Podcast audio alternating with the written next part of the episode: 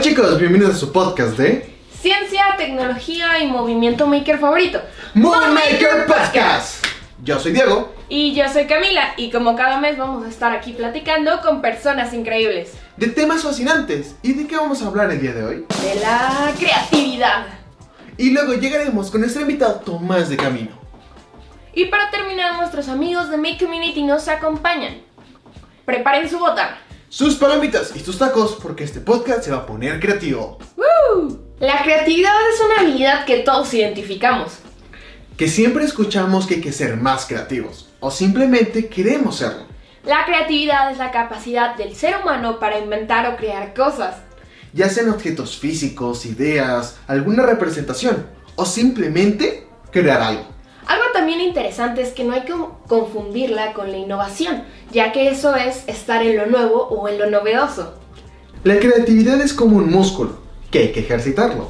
Y una buena forma de hacerlo es hacer realidad nuestras ideas. Y no importa que sepamos cómo hacerlo. Lo que importa es el proceso, ya que eso va a generar más ideas y soluciones que no habíamos pensado. Y un buen lugar para generar ideas y probarlas son los Makerspace. Es verdad, porque tienes al alcance muchas herramientas. Aunque cualquier lugar en el cual te sientas en confianza y puedas probar tus creaciones está increíble. En donde si no funciona, no se entiende o no es viable, no haya problema y se a seguir probando, a seguir experimentando. Pero a veces no tenemos ideas con las cuales comenzar. Pero en el mundo maker siempre hay proyectos para crear e inspirarnos.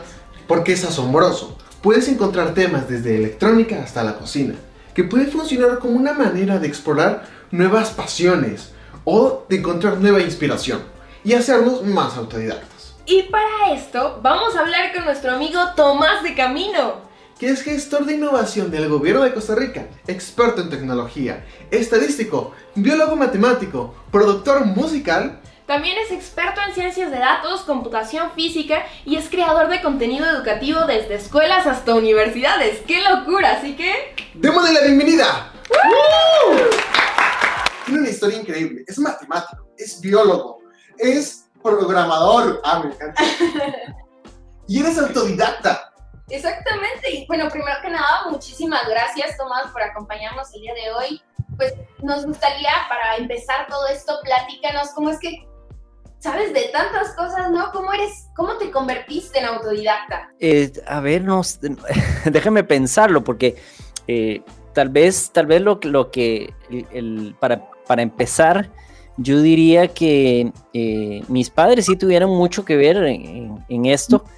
recuerdo, es, es, como una mezcla de iniciativa propia y después estímulo de los padres, ¿verdad? Pueden ser los padres, pueden ser los docentes, eh, pero lo importante es que cuando uno inicia muy pequeño con la idea de aprender cosas solo, eh, uno, uno, necesita que, que alguien le, le, pueda responder, ¿verdad? Para uno avanzar rápidamente. Y lo digo por lo siguiente, yo en algún momento me acuerdo que, que mi padre me regaló, a mí y a mi hermano, nos regaló un Atari 2600. Para los que saben de retro games, saben de qué es eso. Y venía, de regalo venía un, juego de programación en Basic, ¿verdad? Eh, lo demás eran combate, esteroides y toda esa cuestión. Pero venía un, juego de programación en Basic, entonces, que venía ahí extra. Entonces un día eh, me cuenta mi padre, pues yo no me acuerdo tanto, yo tenía 10 años, debería acordarme, pero no me acuerdo con detalles, ¿verdad? Eh, yo estaba programando con Basic en el Atari. Eh, súper, súper eh, enredado, ¿verdad? O sea, complicadísimo porque había que estar con una, con una, como con una tablet que era con unos botones, entonces estar, eh, tardaba unos montones en escribir un programa. Entonces mi padre le pareció curioso y decidió entonces con mi madre regalarme una, una computadora Sinclair ZX81. Estamos hablando de 1980, ¿verdad? Esa computadora tenía un K de memoria, un K de memoria menos que, menos que un Arduino eh, y un procesador de, de eran como, como 16 MHz, o sea, parecido a un Arduino, pero con mucho menos memoria, ¿verdad? Y bueno, se programaba en BASIC. Entonces venía, es el, de hecho lo tengo, por ahí tengo el libro todavía. Eh, venía un libro para programar en BASIC y entonces era simplemente sentarse a, a, ver el libro y empezar a programar. Eh, eso, eso lo, digo porque, porque como ves, es, el deseo eh, yo creo que el secreto está el, el deseo de, de, aprender algo y que alguien le, le, facilite y le ayude. Porque sobre todo cuando uno está tan joven, ¿verdad? Que no es que un niño o niña de 10 años pudiera buscarse una computadora a cualquier lado. Bueno, ahora sí, pero en esa época, imagínense, esa computadora costó el equivalente de 500 dólares hoy, ¿verdad? Imagínense, y es menos que un Arduino.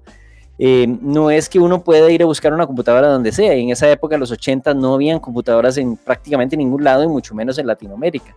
Entonces, eh, cuando uno quiere aprender algo, encontrar una respuesta de alguien, ¿verdad? Que es que no es que sepa más que uno, no, todo lo contrario, puede no saber incluso nada, pero que le facilita o le ayuda a encontrar algo para empezar, ¿verdad?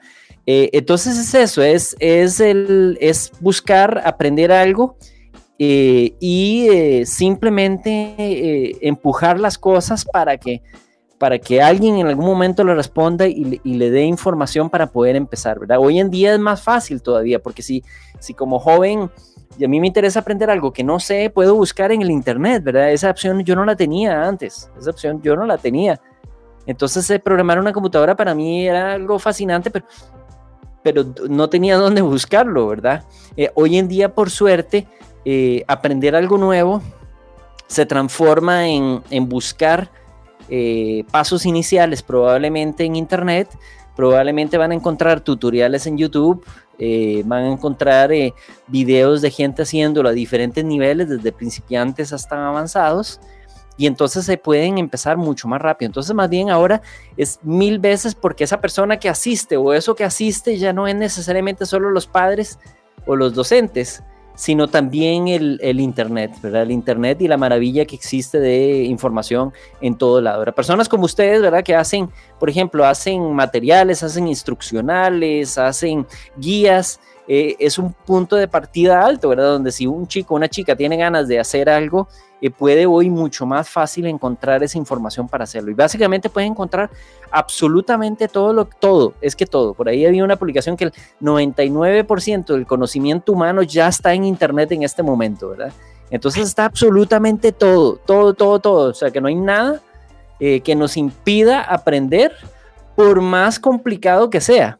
Porque aquí hay otro secreto, diría yo, para, para ser autodidacta.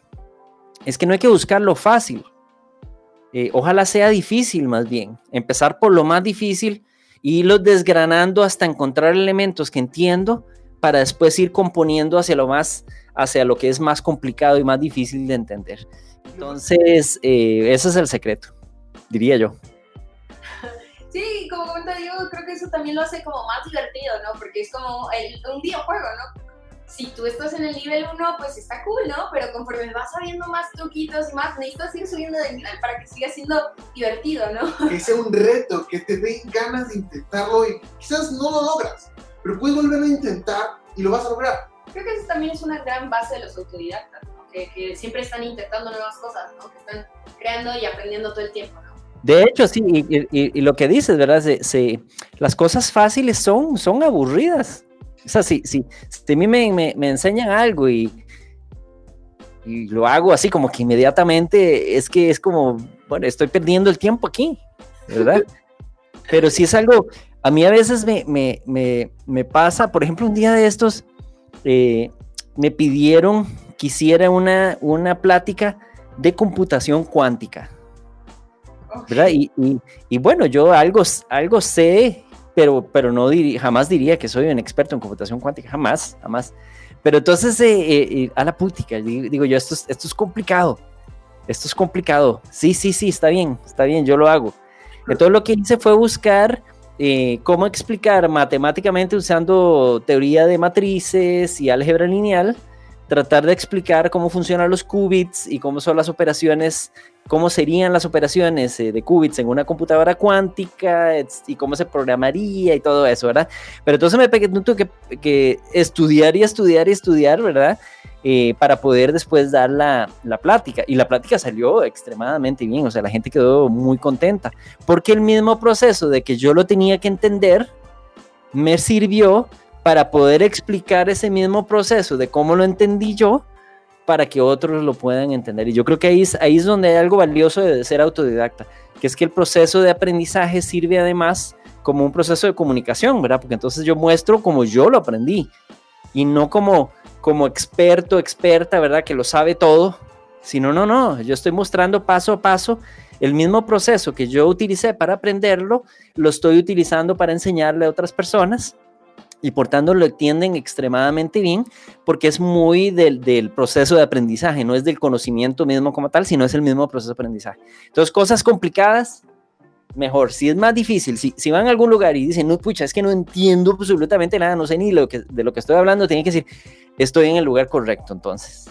Y si, y si, van para otro lado y es como que explica todo y como que ustedes dicen, bueno, sí, ya sé lo que va a decir o, ahorita va a decir esto, va a decir esto otro, eh, sálganse porque no, es que no pierdan el tiempo. ¿Sí? Lo simple es, es muy fácil, no vale la pena. y hablando de lo simple, bueno, tú Tomás, estás siempre estudiando, siempre estás aprendiendo, ¿no? O sea, toda esta parte de, también la pregunta nos surgió de, ¿por qué saber de muchas cosas, no? O sea, eres músico, matemático, un montón de cosas, ¿no? Exacto, o sea, ¿por qué saber de tantas cosas y no solo conformarse con una, no? Porque, sí, bueno, es, lamentablemente eh, la educación, el sistema educativo, la forma en que son los colegios, eh, como que lo, lo, obligan a uno a pensar de que uno solo puede ser habilidoso en una cosa. Entonces inmediatamente lo separa, es que estos son los artistas, estos son muy buenos en matemática, estos son los que son buenos en ciencia, estos son los buenos para las letras, estos son buenos, buenos para, las, para los números y cosas de esas, ¿verdad? Eh, y entonces nos separan y nos obligan a, casi que a dividir la mente como que solo podemos hacer una cosa. Y eso, eso es totalmente falso, la, la, la cabeza puede aprender lo que nosotros queramos que aprenda eh, por tanto, em, es simplemente eliminar esa idea de que, de que somos unidimensionales, ¿verdad? Que solo podemos hacer una cosa. Eh, no, no. Y, lo que hay que hacer es entonces, mientras más, mientras más amplios seamos, sobre todo en el mundo de hoy, mientras más amplios eh, seamos, o sea, que tengamos un abanico de, de áreas de conocimiento donde podemos entrar, mayor capacidad tendremos de ser creativos. ¿Por qué? Porque vamos a poder cruzar, ¿verdad? De repente estoy en, un lado de, por decir, de artístico y de repente tengo que cruzar eh, a una cuestión de matemáticas y esos cruces, ¿verdad? Ayudan que de repente se me ocurra algo, se les ocurra algo que es excepcional, ¿verdad? Que es, que es solamente viniendo de otro lado eh, se puede entender bien o, venir con un cuestionamiento, con una pregunta que es eh, muy diferente a lo que normalmente los que están siempre en el mismo lugar, ¿verdad? Preguntarían. Entonces, es primero quitarse la idea de la cabeza que solo podemos aprender una cosa, que somos malos en matemáticas, o yo no soy tan buen artista, o que yo no soy bueno para la ciencia, es que a mí me gustan solo los, los eh, el, derecho. Bueno, no sé quién diría eso, pero digamos, a mí me gusta eh, el derecho. Em, en fin, no, eso primero quitémonos eso la, la, cabeza. Y lo segundo es que veámoslo como una oportunidad de cuando yo conozco varias cosas de diferentes campos, de, traer de un lado para otro, ¿verdad? De cruzar las disciplinas, lo que llaman transdisciplinariedad, que yo cruzo de un lado para otro, ¿verdad? Y que de repente no sé si estoy haciendo arte, matemática o ciencia y no interesa, ¿verdad? Sino que simplemente estoy pensando y estoy tratando de construir algo sobre lo cual pensé. Increíble. Creo que eso también es súper importante, ¿no? Porque... Eh, Nos da más creatividad, más innovación en las cosas que cada vez es un tema más importante e indispensable. es, claro. es como cuando uno dibuja. O sea, cuando uno comienza a dibujar, le salen palitos y ya, ¿no? O sea, no quedan obras de arte increíbles como las que hacen pintores a lo largo de su vida. Totalmente, y hoy, hoy en día existen incluso a la hora de dibujar, por ejemplo, es que existen muchas formas de hacer ilustraciones o expresión visual. O sea, no tiene, no tiene por qué ser mi habilidad con mi mano y el lápiz, ¿verdad? Porque antes el dibujar se, se, traducía en que tenía que ser bueno utilizando mi mano, básicamente. Eh, pero qué tal eh, hacer ilustraciones con computadora, qué tal hacer ilustraciones de otra manera. Entonces hay, hay otras herramientas que, que hace que, que, que, no tenga ese, ese, esa limitación que puede ser de habilidades manuales eh, sino que puede ser puramente la, extensión de lo que tengo en la cabeza. Con la música es igual, ¿verdad? Antes la música estaba muy limitada a mi capacidad de tocar un instrumento. Pero hoy en día eh, yo no necesito un instrumento, en realidad puedo usar la computadora como medio de generación de sonido y mis ideas son las que al final se van a plasmar en la computadora, indiferentemente si técnicamente soy habilidoso o no soy habilidoso con un instrumento, ¿verdad? Y por eso tenemos también gran diversidad de música hoy de lo que teníamos antes, que había que ser un gran, eh, casi un virtuoso en un instrumento para poder eh, trascender. Eh, ahora no, ahora lo que hay que hacer es, virtuoso en, en ideas, no, no en y no en aspectos técnicos. Los aspectos técnicos tienen su lugar, ¿verdad? Y, y, habrá cosas fantásticas donde gente que es técnicamente muy habilidosa, pero no es una limitación, ese es el punto, que no, no tengo que limitarme a una cuestión que es puramente técnica, sino que puedo efectivamente agarrar mis ideas y tratar de, a través de la computadora o de otros mecanismos, tratar de construir algo eh, puramente basado en mis ideas sin tener que, obviando muchos detalles técnicos que, que antes teníamos que aprender. Sí, ahora la tecnología nos ha dado más habilidades y más opciones, como comentas. Ahora, si yo quiero hacer música, no necesariamente necesito ser un maestro en guitarra o violín, sino puedo entrar a internet, sacar esos fragmentos de audio y combinarlo de una Exactamente. manera. Exactamente. Porque eso también es que la tecnología que nos rodea, ¿no? Es, es una herramienta, ¿no? Que ahora no solamente tiene solamente una cosa, ¿no? Porque el Internet, como comentábamos, es como inmenso, hay de todo, ¿no? Entonces, todo y para todo. Es como una herramienta multiuso súper poderosa. Exactamente, sí, es una, yo, lo, yo le llamo, es un constructor universal, ¿verdad? Te puede, permite, a través de la computadora se puede construir prácticamente cualquier cosa. Entonces, eh, eh, bueno, eh, es, simplemente articular los elementos para poder construir algo. Y, eso ha facilitado montones el desarrollo de nosotros como seres humanos, ¿verdad? Y como personas. Eh, antes era, era algo complejo, difícil, y ahora ya no, ya no lo es tanto, ¿verdad? Todavía hay lugares en, en, Latinoamérica, en África, donde gente no tiene computadoras todavía, ¿verdad? Y todavía tenemos, tenemos hay algo de camino que recorrer, pero, pero en, en un porcentaje alto por lo menos tenemos mucho más acceso a computadoras que otras tecnologías que antes no, no teníamos, ¿verdad? Cuando yo tenía 10 años, eh, había cosas que simplemente no, no podía tener a mano. Eh, hoy en día en la computadora por lo menos puedo visualizarlas y ver el mundo que existe, ¿verdad? De cosas y de objetos y de técnicas y de tecnologías y demás. A veces no las puedo tener en mis manos, pero puedo simularlas a través de una computadora, ¿verdad? O puedo eh, construir fantasías o imágenes de lo que sería un mundo que no lo puedo hacer físicamente, pero lo puedo desarrollar a través de una computadora igual. Entonces, en fin, la computadora, como dices, es, un, construye todo eh, y nos permite hacer realmente cualquier cosa. Ya ves, hoy en día estamos hablando aquí eh, a través de, de, del Internet, ¿verdad? A través de una computadora. Eh, hace 20 años esto no se podía hacer, ¿verdad? Sería, sería un sueño. Y todo esto también te lleva como a la parte de la, la creatividad, ¿no? Porque es una herramienta multiusos, pero ¿qué las personas que quieren hacer con ella, ¿no? O sea, la creatividad y la innovación últimamente ha sido muy popular y ahora es indispensable, ¿no? O bueno, lo escuchamos por todos lados. ¿Y cómo podemos llegar a desarrollar estas habilidades? Bueno, eh, a ver, eh, yo, yo, creo que, que lo, que se, lo que necesitamos para, para, ser creativos es mucha libertad. Mucha libertad en, en, en todo momento en nuestra educación. Es libertad para poder eh, hacer y deshacer lo, lo, que, lo que queramos, ¿verdad? Sin, sin pedir permiso a, nadie. Eh, y, y, eso también ha sido un problema de, en general de la educación, ¿verdad? Donde, donde por ejemplo, eh, las tareas y los proyectos son, son como muy, esto es lo que di en clases, aquí está la tarea, y la tarea simplemente es para, replica lo que, lo que di en la clase, y, y no, no hay espacio para salirse. No hay espacio para salirse. Y, hay ejemplos bonitos de educación donde creo que fue Riemann, si mal no me acuerdo, es que eh, tenía que sumar los números consecutivos del 1 al 100. ¿Verdad? 1 más 2 más 3 más 4 más 5 más 6, etc. Y, bueno, resulta que, que, si ustedes se dan cuenta, eh, si ustedes suman el, el, Hay una propiedad, ¿verdad? Que se suma el 1, el, el 100 más el, más el 1 les da 101, ¿verdad? El 2 más el 99 les da 101. El 3 más el 98 les da 101. El 4 más, y así, ¿verdad? Entonces al final lo único que tengo que hacer es sumar 50 veces el 101. Eso es todo lo que tengo que hacer. Entonces multiplico 50 por 101 y listo. Eso, eso Riemann lo hizo en, bueno, eso es lo que dice la leyenda, ¿verdad? Riemann es un matemático famoso, o era un matemático famoso, el de la función de Riemann, que ahora no vamos a discutirla aquí porque es medio complicado, pero entonces él le pidieron esa tarea y él lo que hizo fue eso, ¿verdad? Eh, no sé qué habrá pasado porque lo demás es puro chisme, ¿verdad? Pero, pero ¿qué habrá pasado? O sea, el maestro, la maestra, ¿qué habrá dicho? Cuando, cuando ve algo así, ¿verdad? Si no lo entiende, probablemente hubiera dicho, bueno, no, este niño no, está malo. Esto está malo. Esto está mal hecho.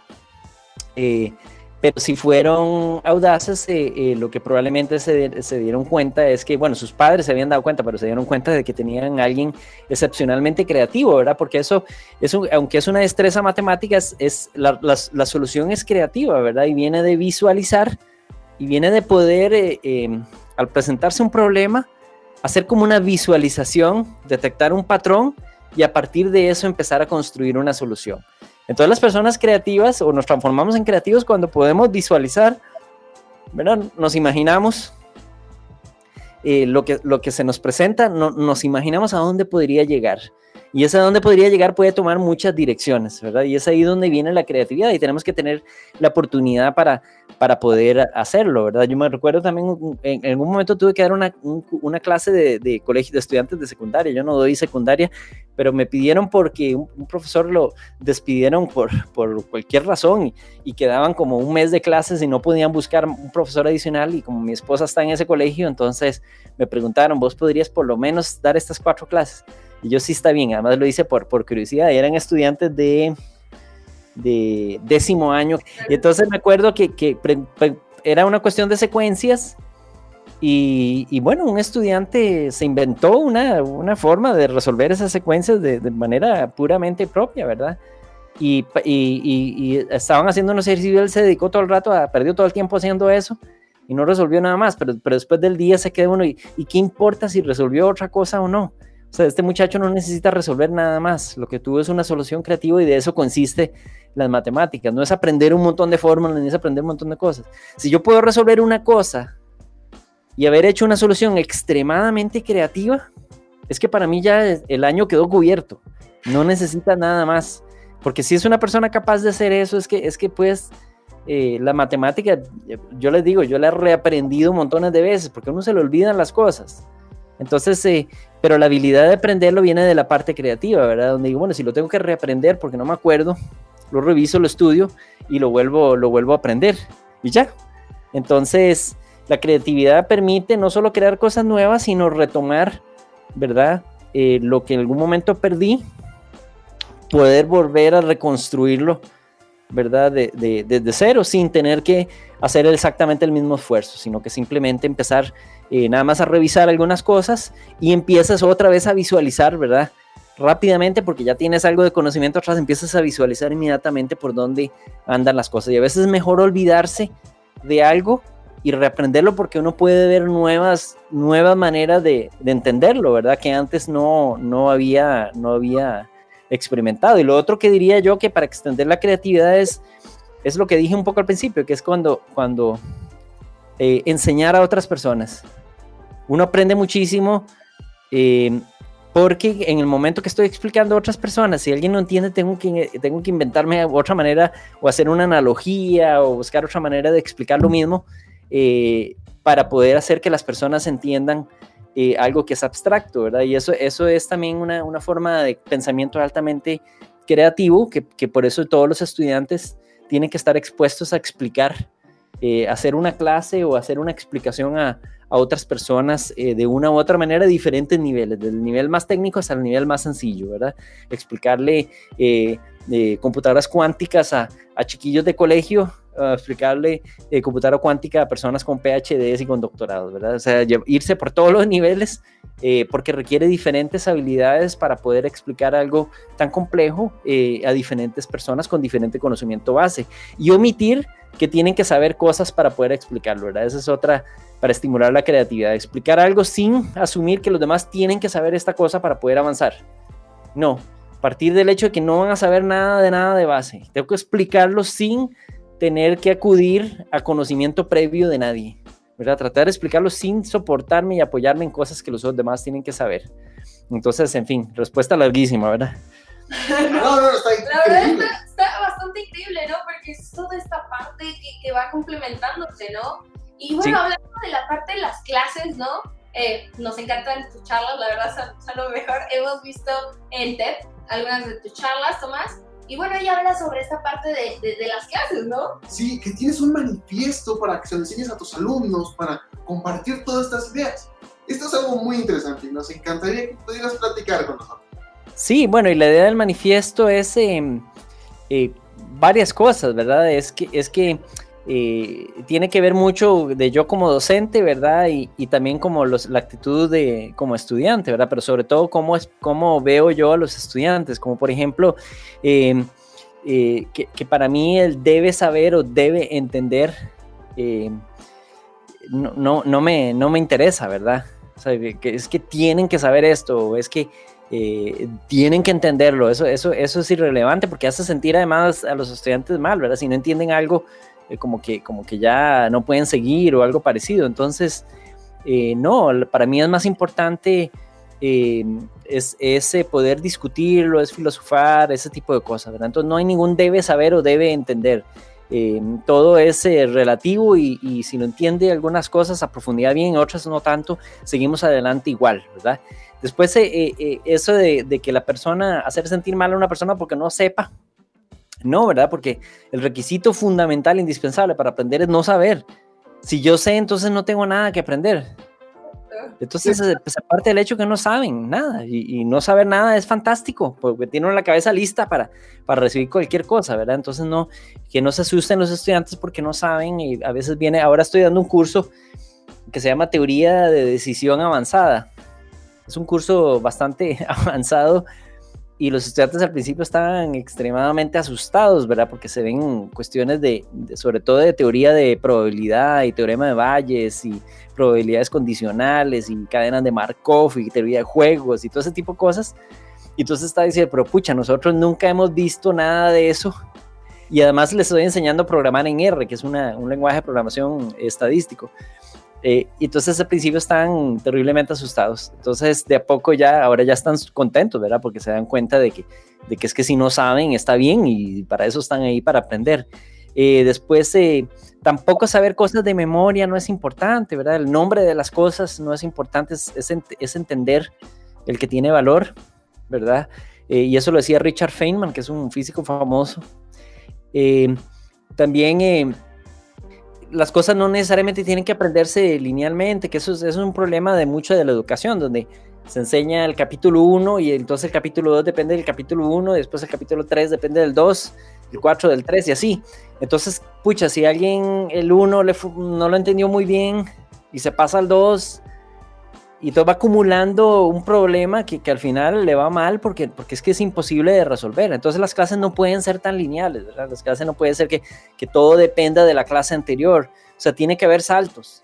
Por supuesto que va a haber clases relacionadas donde, donde aquí vimos una mitad y aquí vimos la otra mitad, pero que no sean mitades tan dependientes, eso es lo que trato de hacer yo, y después saltar, hacer saltos, ¿verdad? De temas donde no depende necesariamente de ninguno de los anteriores, eh, sino que puede ser un punto nuevo de partida, porque entonces ahí encuentra uno que muchos estudiantes les gusta mucho este tema y no les gustó tanto este, entonces le va muy, muy bien en este, y en este tal vez no le fue tan bien, pero están felices porque le fue bien en el siguiente tema, ese tipo de cosas, ¿verdad? Eh, después, eh, lo que les decía, que no tiene que ser simple, puede ser de lo complejo lo simple, puede ser eh, de lo simple lo complejo, puede ser en la mitad, puede ser de todo lado. Las cosas no hay que necesariamente enseñarlo de lo simple lo complejo, que eso casi siempre todos lo tratan de enseñar así. Eh, y bueno, mezclar todos los elementos educativos que se puedan, ¿verdad? De pizarra, PowerPoint, eh, programación, art artefactos físicos. Eh, y bueno, ahora con esta, no sé cómo estarán ustedes recibiendo clases, me imagino que de forma virtual. Eh, ah.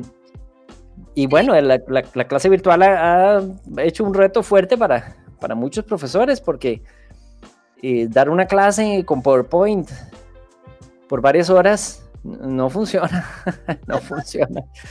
Entonces, eh, bueno, eso, ¿cómo hago yo para diversificar también a través de, de lo virtual? Yo lo que hago es, tengo mis notas propias y eso es lo que, lo que utilizo Entonces voy haciendo una discusión con los estudiantes y voy modificando las notas a medida que vamos conversando y voy programando instantáneamente cuando quiero mostrar algo. Es que lo que pasaría, de acuerdo a este teorema, por ejemplo, pasaría esto y esto. Pero entonces, ah, profe, pero es que no entiendo. bueno, digamos, hagamos esto y bla, bla, bla, lo programo ahí. Entonces se grafica, ah, bueno, sí, ya. Entonces es hacerlo instantáneamente como si estuviera en la pizarra, pero utilizando un lenguaje de programación para hacer los gráficos a través de la programación. Eh, eso me ha servido porque entonces sí se hace la clase bastante dinámica. Después doy un, un receso de, de, lo que hago es dar una, hora más, es una clase de tres horas, ¿verdad? Porque es una clase universitaria. Entonces eh, doy una clase de una hora, donde es, esas explicaciones que doy yo. Después les dejo una hora más o menos, donde les doy un material eh, de videos, ¿verdad? De clases de otras personas, otras personas explicando el tema. y después la hora final, una discusión donde ellos me, me me expliquen qué entendieron, qué no entendieron y, y, qué les parece bien o mal de lo que vieron en los diferentes videos o a veces dejo un problema y, y cómo percibieron ellos el problema que les dije. Entonces eh, es eso, ¿verdad? Es, es como clase, tiene que ser muy dinámica, tiene que saber el estudiante de que hoy podría ser de una manera, pero podría mañana ser de otra, ¿verdad? La rutina en clases a veces está bien, pero hay que romperla de vez en cuando.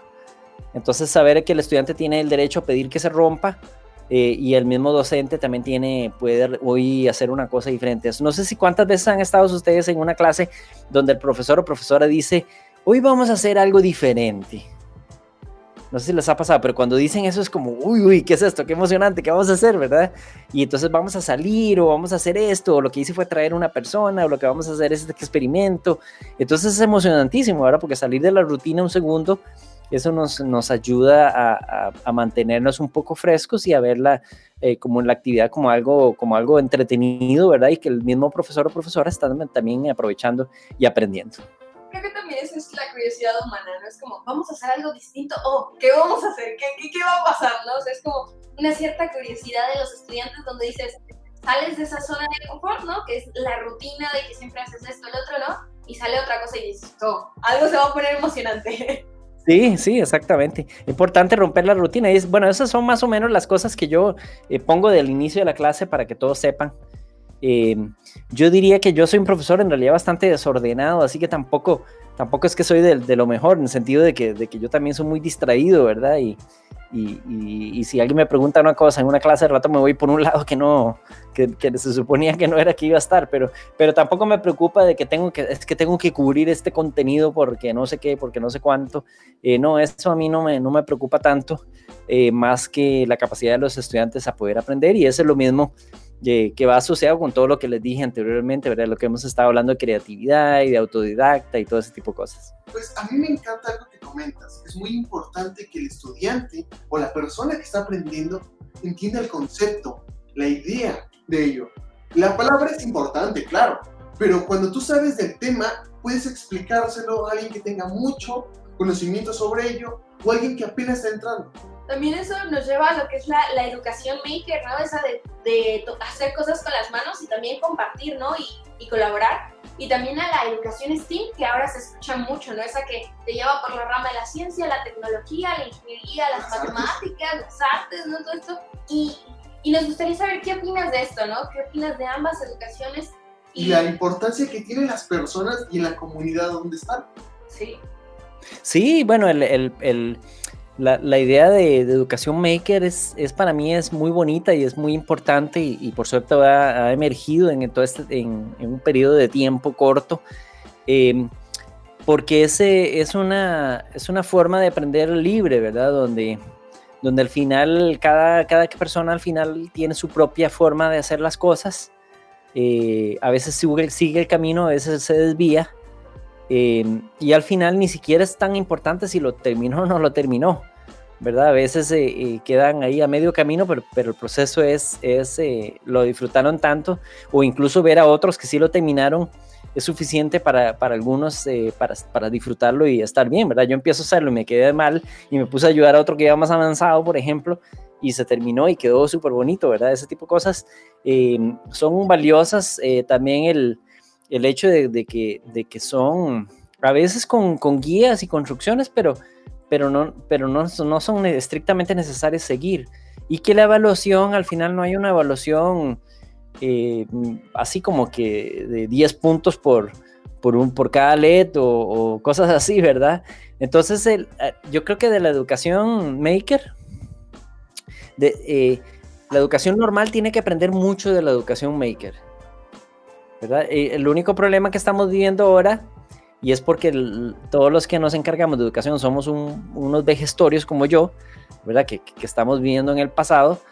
Entonces lo que, lo que tratamos es de empujar la educación como, como es y meter la, y, hacer la educación maker como es la educación normal, ¿verdad? Que sea una clase más, eh, que entonces tiene que evaluarse tantos puntos y eso no funciona, debería ser al revés, ¿verdad? Mucho de la educación maker eh, nos instruye de cómo debería ser ahora la educación de matemática, de ciencia, de sociales, de todos los temas, ¿verdad? Eh, STEM o STEAM me parece bien, porque bueno, en general STEAM sobre todo, ¿verdad? Que Science, Technology, Engineering, Arts and Mathematics. Em, me parece eh, eh, muy valioso. Lo que pasa es que tampoco se trata de, meter más contenido a lo que ya existe, ¿verdad? STEAM se tiene que entender como forma de pensar, o sea, lo artístico como una manera de pensar que debería existir eh, en la educación. Porque lo digo porque a veces veo, por ejemplo, proyectos que es STEAM, entonces lo que hacen es, es no sé, que se vea, poner, hacer una flor con unos LEDs. Bueno, bonito, pero eso no es necesariamente mezclar arte y, ciencia, ¿verdad?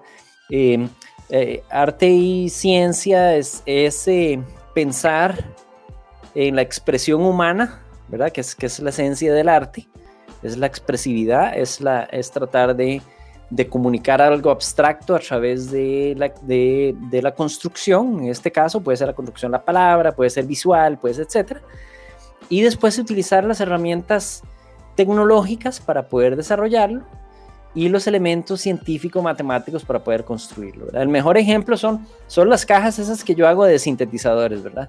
Que entonces al final yo expresarme, que no, no, tengo ninguna, pero las han visto por ahí, me imagino. Son unas cajas que construí de, de, colores, ¿verdad? Y, lo, que, lo que traté de hacer es, bueno, quiero hacer mi propia música, quiero generar mis propios sonidos, porque porque se me ocurrió que quiero que suenen diferente, ¿verdad? Quiero, quiero que no sean los mismos teclados, eh, las notas de los intervalos pitagóricos, no quiero nada de eso, yo quiero algo extraño. Entonces lo pienso, lo desarrollo, lo empiezo a, hacer con algoritmos, empiezo a desarrollar los sonidos, después de los algoritmos se transforman en electricidad y empiezo entonces a hacer toda la parte técnica para, para hacer que funcione, ¿verdad? Y que, y que se pueda conectar a un amplificador y sonar, ¿verdad? Entonces al final hay una mezcla buena de la parte artística, porque al final lo que quiero es expresión y pero lo, lo, desarrollo a través de integración de tecnología, ciencia, matemáticas eh, para poder hacerlo. Yo creo que ese es, ese es el ejemplo, claro, es un poco largo y complejo ese proceso, hay que hacer proceso más sencillo, pero ese es ver eh, el arte como, como la expresión, la ciencia como lo racional, ¿verdad? Como lo, lo que es ver lo natural y explicarlo, eh, la matemática como lo lógico, y entonces mezclarlos, ¿verdad? ¿Cómo hago yo una experiencia donde me expreso, donde aplico lógica, donde soy racional, donde soy abstracto al mismo tiempo? Eh, y donde puedo al final también tecnológicamente integrar un poco de tecnologías o agarrar un poco de tecnologías y construir algo interesante. Yo creo que anda por ahí, ¿verdad? Porque hasta puede ser al revés, puede ser que yo inicio con una, con una, con una, un reto científico, para darles un ejemplo, yo en algún momento hice, hice trabajé con una cosa, unos modelos matemáticos que se llaman autómatas celulares, Sí, que hay una cosa que se llama juego de la vida, por ejemplo, que, es, que son esos autómatas celulares. Bueno, en algún momento estuve muy, metido en eso. Y entonces, eh, bueno, yo que eh, viendo estos modelos matemáticos, bueno, ¿qué tal si transformo estos, estos modelos matemáticos a sonido? ¿Verdad? Si, si interpreto em, estas secuencias de, de, ceros y unos, las interpreto como, como de alguna manera las transformo a sonido. Entonces ven que al final lo, matemático, lo, computacional, más bien ahora lo muevo hacia lo, hacia lo expresivo, ¿verdad? Entonces puede ser en cualquier dirección.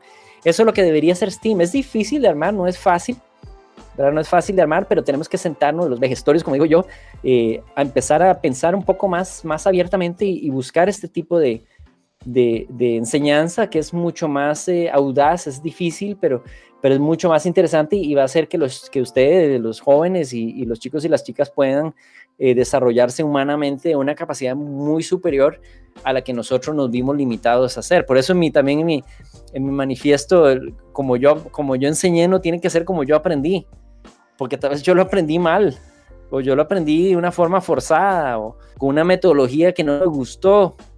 Eh, entonces yo no tengo que enseñar de esa misma manera. Lo digo porque sé que, he visto profesores que a veces dicen, bueno, yo tuve un profesor eh, eh, tal que era extremadamente estricto, entonces yo aprendí que la disciplina, entonces empiezan con esa cuestión, ¿verdad? Entonces, bueno, no, es que yo lo aprendí de una manera y uno no tiene por qué enseñar exactamente como lo aprendió, ¿verdad? en fin, y parte de eso es mezclar no implica no necesariamente enseñarlo como yo lo aprendí, sino buscar una manera eh, diferente de enseñar. Y es difícil, hay que admitirlo, es difícil y todavía estamos como en transición. Yo creo que a veces el, se, les fue la moda de los Fab Labs y los Makerspaces en el colegio y, están muriendo un poquito porque no le están dando el, el espacio que tienen que darle, que es más libre, ¿verdad? Que es un espacio mucho más libre, que no es un espacio tan organizado y formal como en otros lugares. Entonces yo he ido a Fab Labs me acuerdo que fui uno ahí en el colegio, en un colegio, un Fab Lab espectacular, ¿verdad? Un colegio ahí en el DF, en Santa Fe. Eh, y, y, todo extremadamente ordenado, ¿verdad? Y, para mí, bueno, está bien, pero, pero no tiene que ser así, ¿verdad? Es, puede ser partes ordenadas, partes desordenadas. Si está muy ordenado es que nadie está trabajando. En el momento que alguien está trabajando es, que, es que no va a haber orden. Entonces, em, a eso me refiero, que todavía hay cosas de, la educación tradicional que, tratan de empujarse a la educación maker y que hace que sea difícil. Tiene que ser al revés, que la educación maker empuje hacia el otro lado para que sea diferente. Creo que todo esto es muy importante, ¿no? Porque como comentas, va a empoderar a los jóvenes, ¿no? A, saber que tenemos que compartir, que tenemos que colaborar, ¿no? Quitar ese método de, de competición en las escuelas, ¿no? Que es buena, ¿no? Pero también hay métodos aún más cool, ¿no? Que es colaborar para generar más proyectos más cool. Y toda esta rama de cosas que se van uniendo de los STEAM, ¿no? Creo que también eso va a ayudar mucho a la comunidad, ¿no? O sea, comunidades tan cercanas como en lugares pequeños como los que vivimos, ¿no? O hasta ciudades grandes, ¿no? Creo que es algo muy interesante, ¿no? Sí, sí esto que es importante, de hecho, que es en el, en el, cuando enseñanza maker, es una enseñanza colectiva, o sea, que hay personas que saben más de una cosa, otros que saben más de otra, y es eso que sumado que hace que sea, que se haga, se construya algo extremadamente bonito, ¿verdad? y no que todos tenemos que saber todo igual, que ese es un problema de la educación, que, que, nos empuja a que todos tenemos que saber lo mismo, ¿verdad? Porque todo se mide al mismo estándar, entonces el mismo examen, esos son los contenidos, todos tienen que saber lo mismo. Entonces salimos del colegio y todos sabemos lo mismo. Imagínense qué aburrido un mundo donde todos sabemos exactamente lo mismo. Deberíamos saber cosas muy diferentes desde muy pequeños, porque así somos, pero es lo juntos, mezclando lo que unos saben y otros, lo que hace que se puedan hacer cosas extremadamente eh, impresionantes, ¿verdad? Y entonces, eh, muchas veces solo en la universidad se da algo de esa libertad, donde al final uno escoge una carrera, pero también es tan lineal, ¿verdad? Solo puedo escoger una carrera y tengo que seguir por ese camino. Eh, no, debería ser mucho más libre. yo, ojalá me gustaría ver una, una educación más como la, lo que hacían los, creo que son los finlandeses o los suecos, que el aula es un espacio abierto y donde donde puede ocurrir eh, cualquier cosa, ¿verdad? Eh, yo creo que a mí me gustaría más algo, algo así, como dices, eh, que sea que algunos saben una cosa, otros saben otra y juntos lo trabajamos todo al mismo tiempo. No, no tenemos por qué saberlo todo lo que todos los demás saben, ¿verdad? Sí. Y la importancia del proceso, que cuando tú inicias, vas creando durante el proceso y que si llegas a completarlo y funciona, increíble. Pero si no funciona, también es algo muy importante porque puedes entender cómo va y por qué falló, por qué no funcionó, o a la vez, que funciona. Y, también eh, en estos momentos, como comentabas, en los que tenemos que ser pues aún más creativos que antes, ¿no? Porque ahora estamos en casa todos, ¿no? Entonces, ¿qué nos recomiendas, no? ¿Qué nos recomiendas para, para hacer que en estos momentos podamos ser más creativos, más, más innovadores, más, para crear más cosas? Eh, a ver, en estos momentos que estamos aquí como todos están encerrados, eh, importante es, es, el ejercicio físico, de que eh, la, mente también el aspecto físico es importante, ¿verdad? No, no, no, no solamente el arte, la ciencia, la tecnología, sino también el aspecto físico. Tenemos que ser activos y, estar metidos en casa, eh, sobre todo para los chicos de, chicas de colegio, que, antes la única actividad física que tenían era es en el, en el colegio, ¿verdad? Donde, donde tienen, bueno, están corriendo y están yendo de un aula a otra y ese tipo de cosas. Igual la socialización. Socialización se hace difícil porque, es que cuando uno, ahí es donde uno conoce gente que no está en la familia, ¿verdad? Porque la familia uno es de latina hasta aquí también, ¿verdad? Entonces, eh, bueno, eso, mantener la actividad física, mantener contacto social con otras personas, eh, utilizando los medios virtuales que sean necesarios, eh, aprovechar para construir lo que, lo que antes era muy fácil conseguir porque, porque me movía y lo, lo encontraba, eh, tratar de, construir, construir las soluciones eh, viajando lo menos posible y, tratando de hacerlo desde todo lo que tenga en casa. Em, eso ayuda, no importa que las construcciones sean bonitas y perfectas. Em, eso es algo que, que, a veces del movimiento maker eh, he, he, discutido con personas de, del movimiento maker de Norteamérica sobre todo, ¿verdad? porque entonces en la revista Make Magazine todo se ve muy lindo y todas las construcciones son preciosas, ¿verdad? Y todo lo que sale publicado son cosas espectaculares. Eh, y, no es así, no tiene por qué ser así, ¿verdad? Puede ser, pueden ser unos, unos pedazos de tubo horribles pegados, eh, eh, pero tal vez lo que estoy buscando es otra cosa, es, es la funcionalidad, es resolver un problema, no es la estética.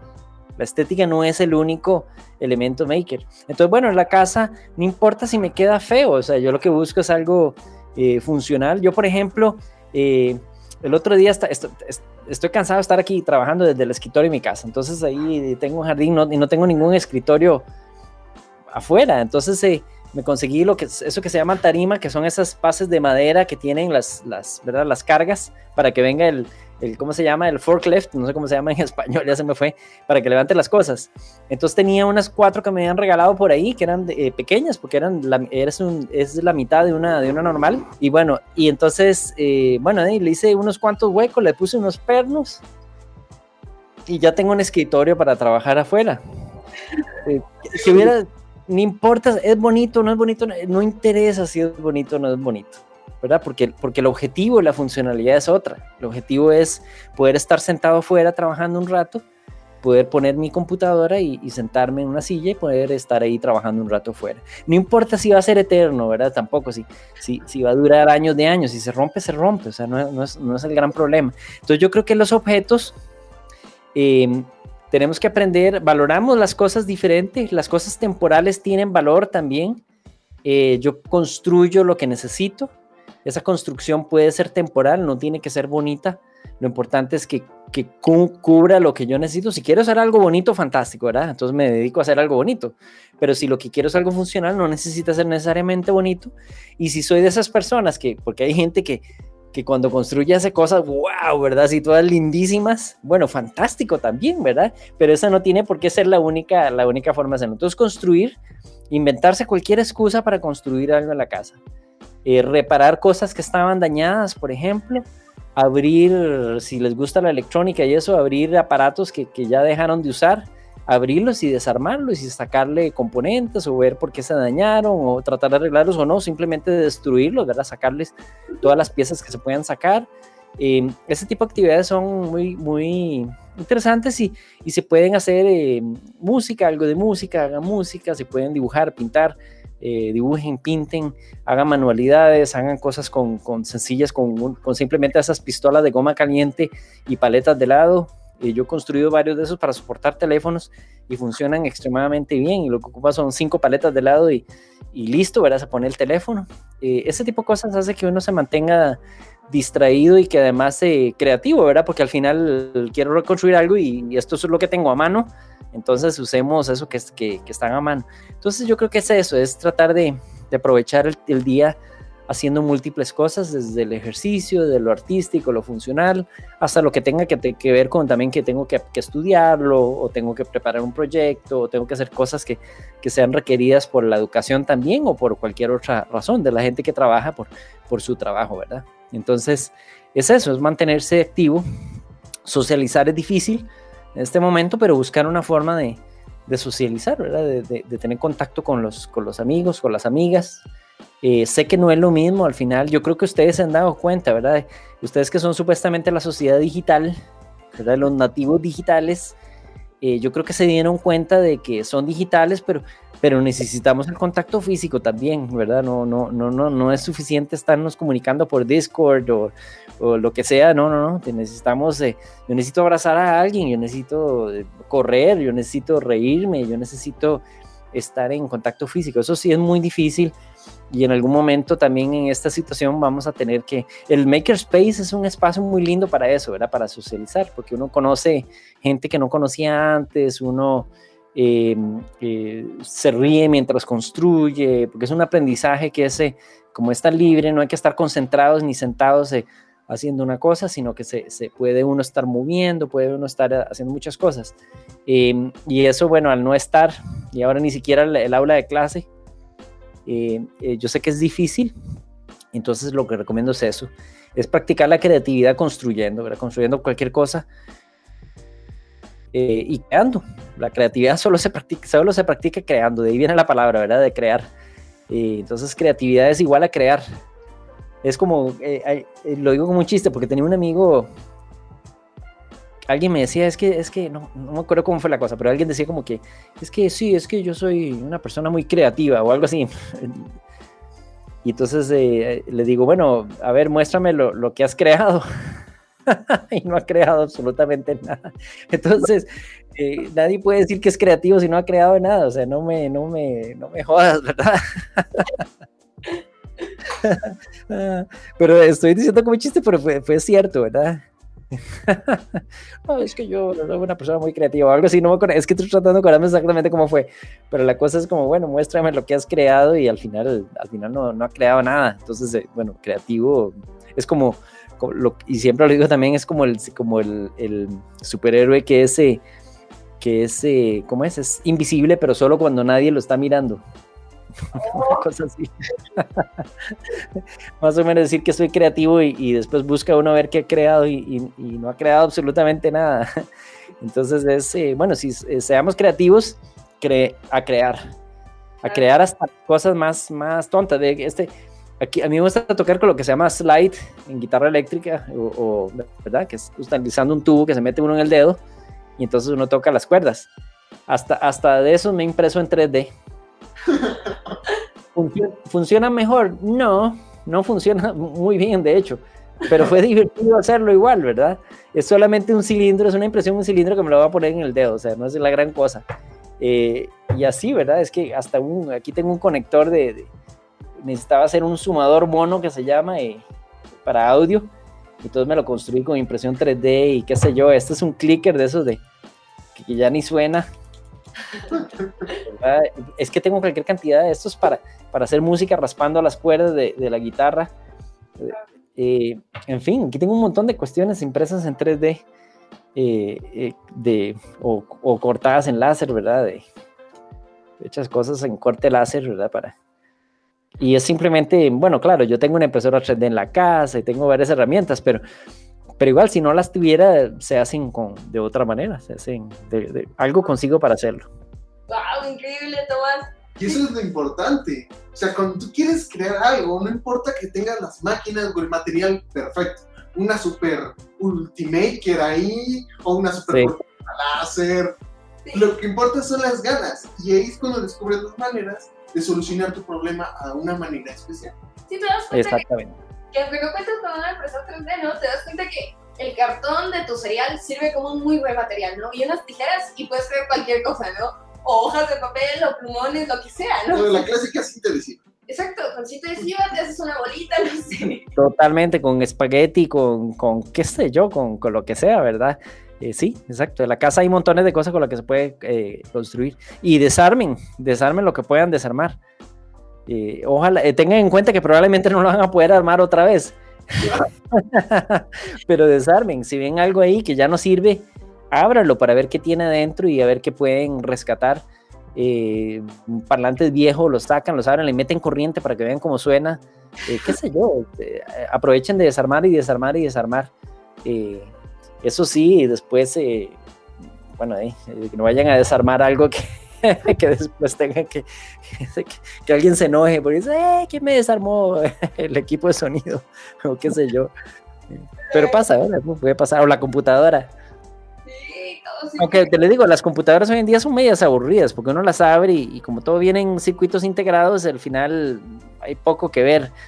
Eh, pero las, las radios viejas o computadoras viejas o cosas así que se le ven los componentes, eso pueden ser entretenidos desarmar, ¿verdad? Una lámpara o hacer una lámpara, por ahí tengo una lámpara hecha con tubos de, tubos de esos de, de metal. Eh, hagan lámparas, hacer lámparas es divertido, ¿verdad? No necesitan nada más un bombillo, un cable eh, y un socket y después cualquier cosa puede transformarse en una lámpara, ¿verdad? Un pedazo de cartón, unos tubos, eh, un, un, equipo, algo, un aparato viejo, una ¿qué sé yo? que la de la licuadora que no funcionó, la licuadora, exacto, cualquier cosa. Lámpara muy original. Sí, y motores, saquen motores, ¿verdad? Los motores son, son bonitos también. El ventiladores viejos tienen montones de motores, las impresoras tienen motores que se les pueden sacar. Eh, en fin, con los motores también se pueden hacer muchísimas cosas, eh, cosas que den vuelta y que caminen. Entonces, eh, desarmen cosas con motores y, con, botones. Los botones también son entretenidos y luces y, como le digo, hagan lámparas o hagan cualquier otra cosa con, o hagan ruido o sonido con los aparatos. Increíble, Tomás. ¿Algo más que le quieras comentar a las personas que, bueno, nos están viendo, nos están escuchando, ¿no? Y también, ¿dónde te pueden encontrar? ¿En tus redes sociales o...? En realidad eh, pueden encontrarme a través de redes sociales, eh, buscan mi nombre, por suerte mi nombre no es así como que, o por suerte o por desgracia, como lo quieran ver, mi nombre es único, entonces si buscan mi nombre me van a encontrar. Eh, uso las redes de diferentes maneras, la de Twitter es como más política y cosas de esas, Instagram es más como de deportes, Em, y Facebook es la que uso más como de maker y ese tipo de cosas, eh, pero también tengo en Instructables, también tengo ahí bastantes Instructables, también tengo en, Thingiverse, tengo ahí varias cositas, eh, qué sé yo, en, en, eh, ¿cómo se llama el otro? De Tinkercad y todos esos, y, también en algunos de MakerCode. Ahí pueden encontrar en GitHub también, dependiendo si buscan código. Entonces busquen mi nombre, mi nombre es, como es único, Tomás de Camino, ahí van a encontrar van a encontrar cosas que, pueden hacer y formas de contactarme también. Y casi siempre las contesto todas. Ahí a veces sí me escriben mucho en algunas, entonces sí me cuesta eh, contestar, pero, pero, pero por lo general estoy pendiente eh, de cuando alguien pregunta algo legítimo, entonces sí lo sí contestarlo, ¿verdad? Porque a veces mandan también cosas que nada que ver. lo de siempre. Los troles también, los famosos troles. Pero tú búsquenme en redes como Tomás de Camino y ahí me van a encontrar en todas las, en todas las que las que creo que, que, no todas las que existen, pero, pero sí las, las principales. Sí, veíamos por ahí que Instagram veíamos que andas mucho en bici, que te gusta salir en bicicleta. Montones. Sobre todo en estos días, ¿verdad? Que está uno tan metido, por lo menos salgo, salgo un rato en bicicleta. También me hago cosas en, para la bicicleta, ¿verdad? Impresas en 3D y cosas por el estilo. Sí, pero hacer ejercicio, importante hacer ejercicio y disfrutar el ejercicio, ¿verdad? No como una obligación, sino también como algo, algo que, se, que relaja la mente, el cuerpo, etcétera, ¿verdad? Eh, lo mismo como, como así programar una computadora, andar en bicicleta, uno lo ve igual, ¿verdad? Es, es una actividad que, que, que, que es eh, mental y es física a la vez. Perfecto, muchísimas gracias Tomás. La verdad es que, eh, la verdad es increíble poder charlar contigo, ¿no? Aunque estemos en lugares muy... Bueno, igualmente. Es súper inspirador, motivador, ¿no? Y entonces sales con la mente... Y siempre aprendemos algo nuevo cuando platicamos contigo. Bueno, eh, igualmente, ustedes sigan adelante con lo que están haciendo, como, como ya les había dicho, admiro mucho lo que están haciendo. Oh, y, y, bueno, imagínense, están, están recién... Eh, levantando algo que puede llegar a ser muy grande, así que los felicito y a seguir adelante, a seguir adelante. Bueno, muchísimas gracias, la verdad, Tomás. Estamos súper contentos de que nos hayas acompañado el día de hoy. Creo que fue una charla muy increíble. Me encantó. Sí. Yo lo disfruté mucho. Nosotros igual, muchas gracias, Tomás. Nos despedimos de ti, pero cuídate mucho y esperamos vernos pronto. Y si no, charlar de nuevo, tenerte en el canal y todo esto sería bastante interesante. Sí, un video especial. Sí, que nos Claro, con mucho gusto. muchas gracias, Tomás. Bueno. Bye. Chao. Increíble. Y ahora vamos a ir con Make Community para hablar más sobre esto. It's time for Make Community. Thanks to the home team for being part of this podcast. We're very happy to join us today, Jillian, Director of Marketing. Woo! Hi Gillian, how are you? Good. I'm happy to be here. Thank you for having me. Oh no, thank you for you. You're amazing. All the team is very amazing. So we're talking about self-trial, creativity, projects, and innovation. And we know that you have a platform that is Make Project. What is it and who does it arise? Yeah, so Make Projects actually is a joint venture that we did with engineering.com. Has a really cool story. It um, Project Board was is the software behind Make Projects and it was built by a team of engineers and then a graphic artist uh, from a Disney Imagineer. So we, um, our founder Dale Doherty and the CEO of Engineering.com got connected and started talking about um, projects and what would be the ideal platform for projects. And we really Make Projects was built for collaboration and it's about the process and not just the finished project. So, because it was built about collaboration and engagement, it's a little bit different than some other project platforms out there. Um, but what we've noticed, we launched um, in April, the end of April with it. So, it's a very new platform. But what we realized is that the engagement and student interaction on the platform is pretty amazing, um, especially with this pandemic when everybody went remote, we had a lot of universities and schools come to us and say, We do project based learning in the classroom, but we're not sure how to do it online. And so we've been working with different schools and kind of building out the platform a little bit more because it was designed for individual use and saying, okay, how can we allow schools and universities to use the platform so it works for groups as well as individual? It's um, really nice because you can have a team of hundreds of people or a team of two people um, and make it private or public. Um, so it's working really well, and we're really excited to see kind of how it evolves throughout this year. Amazing, sounds so cool. Uh, the platform knows to start the projects, Yeah. see how they evolve, collaborate with the people from the different places, and check things. What do you need to be part of the community? Yes. You just need to sign up. It's free. Um, it's you just an email and your name, and then start browsing projects if you're not ready to post a project, or if you don't know where to start, you could just go into the community chat and say, "I'm thinking about this idea," um, and see what the community comes back with. So in the up right hand corner, there's a little chat box. And when you see the community chat, that goes to all Make Projects users. So if you're having an idea or you're hung up on something and want feedback, you can post it there um, and say, hey, here's my project. I'm having this problem. And then people can come and give you their suggestions and possible ideas as well. So you be like you say before, no? Sign at this moment, everything is remote. Everything mm-hmm. is going in internet or things like that, no? It's work very much for learning projects, so it's cool. So, so amazing.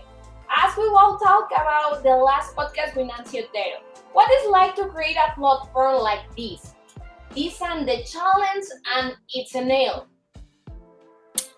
So I think the challenge, especially because when we launched, it was in a pandemic.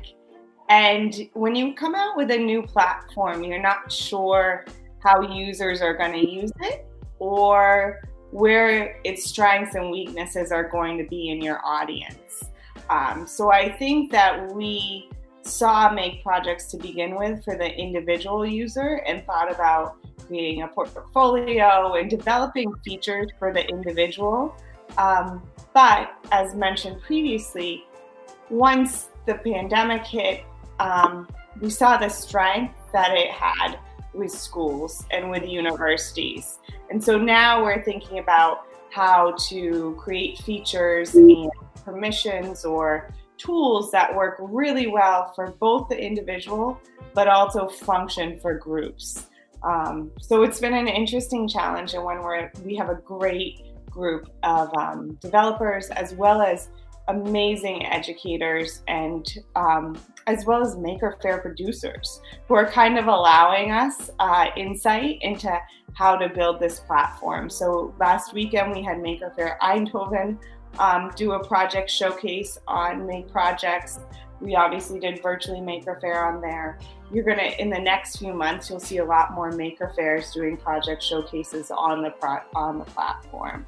Um, so we're very fortunate to have an amazing maker community, which allows us to launch these things and, and kind of give us extremely good feedback um, that hopefully goes into building quite an amazing platform. Incredible. Yeah, it's so cool. I really love the platform, and we would like to know what do you like the most about Make Projects. I think what I like the most about Make Projects is the fact that it allows you to showcase a finished project. But if you're not sure where to start, or you have a project that's not, that has just started, or that you started and got hung up on, it allows you to reach out to the community and, and say, This is, was my process. Here's where I'm stuck. Um, can you help? Do you have suggestions? So it's not just a a portfolio or a showcase of a finished project. It's really about the maker mindset in coming up with an idea, trying to find a solution, and and using your community um, to solve for that problem. Yeah, yeah. It's, it's a great opportunity because what do you say before? You know, the community of makers is too too too hateful and too too amazing to make things together uh, that's a really important thing. Yeah, it's a, I, it's one of the most unique qualities I think about um, the maker community is how open source and sharing um, they are. So it's really nice to to see uh, the interaction on this platform, and we love our events, and we cannot wait to have maker fairs in person again. But we miss that feeling of of talking to other makers and uh, understanding their project and learning more about their story and i i see make projects as as filling that void right now but in the future when live events come back it's just going to be it's going to be an amazing tool to imagine if you're going to go to a maker faire go to an event but you can chronolog like you can chronicle your project being built up until the event. I think it's going to be um, a really nice tool. Yeah, yeah. We are about to finish, and we would like to ask you two more things. So the first one is for you. What is what is to be a maker? Um, I think to be a maker is to allow yourself to be creative and to realize that creativity and problem solving is a very powerful um, instrument that we're given. And sometimes it goes overlooked and we fall into things and we think we just have to go through life and do school and do all that. But when we lose touch with our creativity, I think you lose a lot of your capabilities. So I think being a maker is embracing your creativity during the moment of beginner's home. What are you doing? And what do you recommend to the entire Make community who are watching or listening to be more creative? So, uh, I, I love our um, community of content creators that come to the events and that do stuff with us. So I feel as if I always have inspiration um, and kind of have this oh, when I have time, I'm going to do it kind of catalog or library of resources. Um, but I would suggest uh, YouTube, Instagram. There, I love waking up, having a cup of coffee, and just scrolling through um, different the Maker fair channel or the Make channel because all these content creators are posting amazing things. I would say in terms of children's content, that Mario the Maker Magician is really doing some pretty amazing stuff right now. Um, you guys, obviously, you can go to Maker Camp, but for outside uh, inspiration, I think that just browsing on social media is a great way. Pinterest is is my all-time kind of go-to just when I'm looking to do something. Um, I think it's a great maker resource that not isn't really super popular anymore, but I think the amount of um, information and tutorials that exist is just a great repository. Yeah, it's it's a great option, the Maker Camp, to to know more makers and more projects or ideas, you know, to make at home, you know, Yeah. with a lot of things we have in home, recycle things, and Yep. have ideas and have a brainstorm to make things. That's I think it's really important to search for inspiration. Absolutely. Thanks you very much, Gillian, for taking part in the episode. Yeah, Thank we're you. I, I actually have a question for you. I'd love to learn a little bit more about your social backpack you did in, at Maker Fair Berlin. Can you tell me a little bit about that project? Yeah, sure. We're really happy to you ask you. Social Backpack is a uh, no a old project, but no a new project. You know that project that have a lot evolved with the time, with a lot the of it's a process of making things.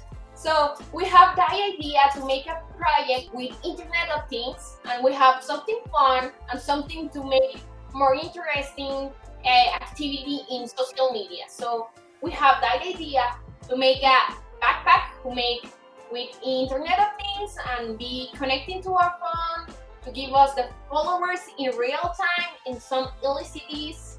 We have a DIY in YouTube, right? Yeah, it's on the connect to the app here on the Facebook, Instagram, YouTube, it's on the backpack. With Cocoon uploaded to make projects for more people notice and maybe makes your own version. Yeah. You know? Please do. And let me know if um so you can there's multiple templates, but you can make your own template. And there's a the whiteboard feature you'll see in the tutorial video I sent. You can take images and do text overlay, but you can also if you had diagrams, say what you would want to change on there too. So um, I'm excited to see how you guys put it on the platform.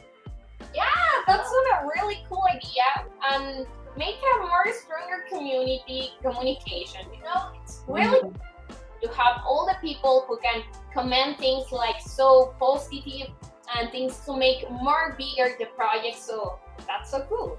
Yeah, it does. We just launched uh, with our our German partners, um, or our German partners with Maker Fair. We did launch Make projects in German, so we're hoping that we can start to uh, get Make projects out in multiple languages. But the fun thing is that Make projects Germany is in German, but it also you have the ability to toggle back and forth between communities. So you get the larger um, international community as well as the local community. So So I think it's really cool to be this platform to communicate with makers for all the world. It don't matter if we have the same age or we talk the same language of I don't know. It's fun. Yeah. cool and interesting to have this conversation with a lot of people. yeah. Well, thank you guys very much. I always enjoy checking in with you guys and seeing what you're up to. Oh, thank, Thank you. you. We're very happy to see you and talk about so much important things like this. We love it. We hope you soon in the podcast. So we're happy to be in with us and thank you so much. Thank you. Have a great one, guys. Bye bye. Bye. Perfecto, estuvo increíble este episodio. ¿Y qué temas tan increíbles y fascinantes que hay que reflexionar y analizar, ya que pueden cambiar la manera en que vemos y hacemos las cosas? Y convertir a todos en personas más autodidactas. Está genial. Esto fue todo por este podcast. Esperemos que se la hayan pasado bien, aprendido alguna vez a cada una que otra carcajada. Recuerden que pueden escuchar el Monmaker Podcast. en sus plataformas favoritas de podcast. Y si quieren vernos, pueden ir a nuestro canal de YouTube. Increíble. No olviden suscribirse y seguirnos para no perder